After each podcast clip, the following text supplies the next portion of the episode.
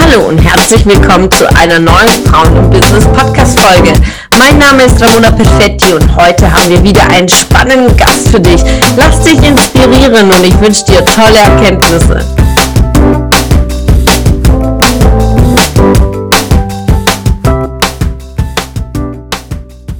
Freue mich sehr, euch heute wieder zu einem grandiosen Interview begrüßen zu dürfen und heute ganz, ganz besonders eine gigantische Frau, so vielfältig und so bunt und mit so vielen Lebenserfahrungen, so vielen Hochs und Tiefs und so viele Wendepunkte in ihrem Leben, mit so viel Stärke und dann allen in Anschein, diese Frau konnte diese Stärke selbst teilweise gar nicht sehen. Und es hat lange gebraucht, bis sie auf diesen Weg gekommen ist, diesen Selbstwert auch zu erkennen, an ihrem Selbstvertrauen zu arbeiten, ihrem Selbstbewusstsein, ihrer Selbstliebe und um zu sehen, dass alles ein Zusammenspiel ist. Sie ist Mutter, sie ist Geschäftsführerin, sie baut noch weitere Unternehmen gerade auf. Also wenn es um Zeitmanagement geht und Projekte und vor allem auch als Mutter ist Ellie die Nummer eins. Ja, und deswegen für mich ein riesen, riesen Applaus und eine riesen Freude, dass Ellie heute dabei ist. Herzlich willkommen, Ellie. Ja, vielen lieben Dank für die Eröffnung, Ramona. da habe ich schon die ersten Tränchen in den Augen. Vielen, vielen Dank. Sehr für gerne. das herzliche Willkommen. Ich fühle mich auch so hochprofessionell hier mit diesem Tonstudio hier, den Sieht wir so aus. aufgebaut haben. Und äh, da gebührt auch ein gigantisches Intro. Ja, nimm uns doch mal mit, wer ist Elisabeth Otto? Ja, wer ist Elisabeth Otto? Ich bin Elisabeth Otto. Ich ähm, komme aus der Nähe von Frankfurt. Ich wohne mit meinem Mann und mit meinem viereinhalbjährigen Sohn in einem Haus in einem idyllischen Dorf von ungefähr 2500 Einwohnern und bin gelernte Einzelhandelskauffrau, war lange Jahre Führungskraft im Textileinzelhandel und habe mich dann letztes Jahr November in den Exit begeben aus dem Angestelltenverhältnis und bin voll in die Selbstständigkeit gegangen. mein Mann und ich, wir haben uns äh, nebenher was aufgebaut. Da haben wir den Freizeitbeschleuniger gegründet. Der Freizeitbeschleuniger beschäftigt sich damit, Menschen ein Investoren-Mindset aufzubauen oder anzueignen. Ähm, mit dem Hintergrund, dass man weiß, wie man es schafft, sich ein passives Einkommen zu generieren, wie das funktioniert, was man an Mindset dafür braucht, was man tatsächlich an faktischen Dingen dafür braucht und auch im Hinblick, dass wenn man eine Familie wird, man auf jeden Fall ohnehin schon Investor ist, ja. Definitiv. Und ähm, wir, wir ähm, jetzt habe ich gerade kurz den Faden verloren.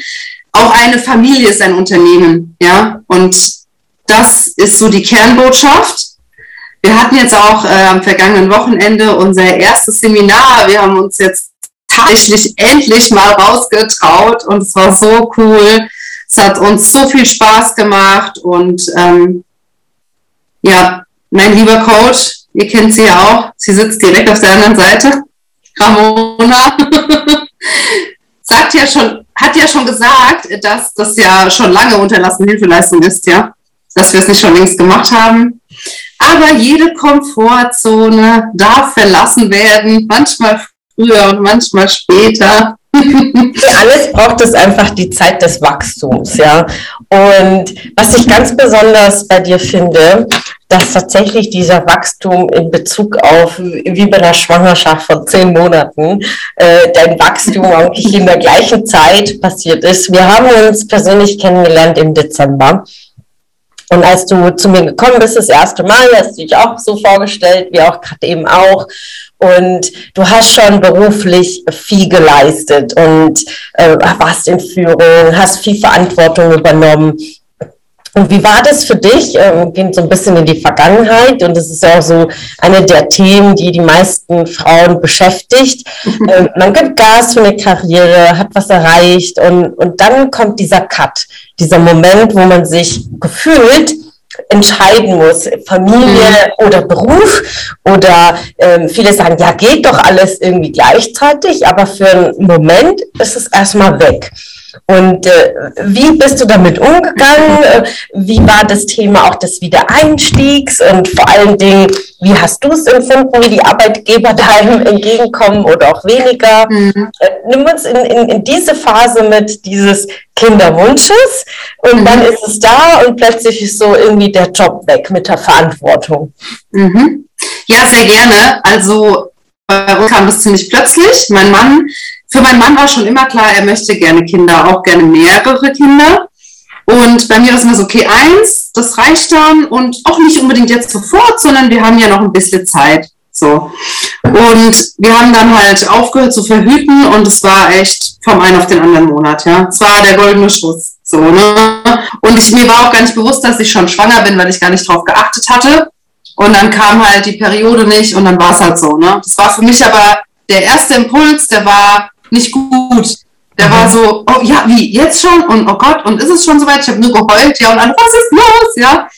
Und das hat sich aber mit dem ersten Frauenarztbesuch gelegt, weil wenn du das dann mitbekommst, dass da etwas in dir ist, ja, mhm. du einen Herzschlag hörst, dann war ich auf einmal, das war krass, so. Naja, und dann, ähm, ich war noch nie so entspannt wie in meiner Schwangerschaft. Also noch nie in meinem ganzen Leben war ich so gechillt. Mein Mann war total glücklich, weil eine gechillte Frau, die nicht meckert und nichts sagt und alles super ist, ja. so. Und ähm, ja, dann kam, kam der kleine Julian auf die Welt und du bist von jetzt auf gleich ähm, fremdbestimmt. Ja, dein ganzer Tagesablauf ist ein ganz anderer. Du hast ein kleines Baby, du schläfst nachts nicht, du hast einen kleinen Menschen zu versorgen, der ohne dich einfach sterben würde, der ohne dich gar nicht überleben kann, der auch ohne deine Liebe und deine Zuneigung nicht überleben kann. Ja, da gibt es Studien. Ähm, wenn die Kinder keine Liebe bekommen, dann sterben die einfach, ja, so. Und äh, auf der anderen Seite war es dann so, ich bin völlig überfordert mit dieser Situation, ich bin völlig überfordert mit dem Muttersein. Wie kann es das sein, dass ich eine Filiale geführt habe mit äh, 4 Millionen Umsatzverantwortung und äh, 10 Mitarbeitern, 15 Mitarbeitern und bin es wegen einem Menschen mhm. so überfordert und komme nicht klar. Kleine Wesen vor allem. Ja, ne? So, äh, also das hat sehr lange gedauert, bis ich da äh, damit irgendwie klargekommen bin, so fremdbestimmt zu sein der ganze Tagesablauf ist in der Hand von diesem kleinen Wesen. Ja, du hast es nicht selber in der Hand. Und ähm, das war schon ein krasser Einschnitt. Der Mann geht dann irgendwann wieder arbeiten und du bist dann zu Hause und ja, das ist auch schön, ne, wenn die dann größer werden und dann ist der Tagesablauf auch ein bisschen strukturierter, dass du weißt, wann die schlafen und wann die essen und so. Und trotzdem ich dachte, es wird einfacher, wenn sie älter werden. Aber dann hat mir wieder was anderes gefehlt, weil dann war so die Aufgabe, die mir dann wieder gefehlt hat, ja, eine andere Aufgabe als das Zuhause zu sein, als die Mutterschaft, noch was anderes, was mich mental noch mehr fordert, ja. Mhm. Habe ich mir dann versprochen, indem ich ja wieder zurückgegangen bin ähm, in die Arbeitswelt und wie, lang, wie viel langer Zeit bist du wieder eingestiegen? Ich war komplette zwei Jahre zu Hause. Mhm. Das wollte ich aber auch so. Mhm. Ja, ich habe dann versucht, irgendwie nach anderthalb Jahren reinzukommen auf einen Minijob oder so, aber das war von dem Arbeitgeber halt auch nicht gewollt zu dem damaligen Zeitpunkt, ja. Mhm. Ähm, genau, bin ich dann wieder zurück. Mir war bewusst, wenn ich in den Einzelhandel zurückgehe, dann kannst du diese Arbeitszeiten von 9 bis 13 Uhr nicht einfordern. Ja, du musst schon noch was geben, du darfst auch Spätschichten geben, du darfst auch ein Wochenende geben. Aber ich habe so ein bisschen Einvernehmlichkeit erwartet, ja. Mhm. Wie ich ja gelernt habe, darf man ja nichts erwarten, ne? Aber ich dachte so, ein Unternehmen, was viele junge Frauen einstellt, hat sicherlich irgendwie einen Plan, was man danach vielleicht machen könnte. Ja, so. Das auf der einen Seite. Auf der anderen Seite war es natürlich noch so, dass ähm, ich meine Führungsposition, wie ich sie vorherig getan habe, nicht tun konnte, weil dazu die Vollzeit hätte sein müssen und das wollte ich nicht. Ich wollte nicht Vollzeit arbeiten und ähm, den Julian dann 40 Stunden plus Fahrtweg, das reicht ja nicht mal, ja, abgeben. Das war für mich klar, dass ich das nicht möchte. Also habe ich mich quasi als ganz normale flexible Aushilfe dann einstellen lassen, ja, so. Tja, wen überrascht alle, die mich kennen, das hat mir dann natürlich auch nicht gereicht, weil die Aufgabe, die du, die ich vorher hatte als Führungskraft und mit Verantwortung, ja, die war nicht da. Das war nichts, ja, so. Und ähm, das soll jetzt überhaupt gar nicht irgendwie äh, abwertend klingen oder so, aber für mich war das nicht erfüllend, mich an die Kasse zu stellen und Artikel über die Kasse zu ziehen. Ja, das war für mich nicht die Erfüllung. So. Und dann bist du auf der Arbeit, dann hast du ein Kind zu Hause, du hast einen Mann in Vollzeit und daneben dann noch was anderes aufzubauen, das wusste ich überhaupt nicht, wie das möglich sein soll. Ja. Ja. Und wenn ich das mal so ganz klar sagen darf, also ein beliebtes Publikum als Mutter von einem kleinen Kind war ich in dem damaligen Unternehmen halt leider auch nicht mehr. Ja, das leider in den meisten so. Unternehmen so. Ja, und das ist halt total schade. Also ich fand es wirklich schade und ich verstehe auch nicht, dass in der äh, heutigen Generation es nicht möglich ist, dass du dir auch eine Führungsrolle mit einer anderen Mutter teilen kannst, ja, in der Teilzeit oder so. Ja, die großen Konzerne äh, machen das zwar schon vor, ja, es gibt, ich glaube, SAP ist es, ja, wo die, der CEO-Posten oder CFO-Posten geteilt wird, aber das ist schon ziemlich selten.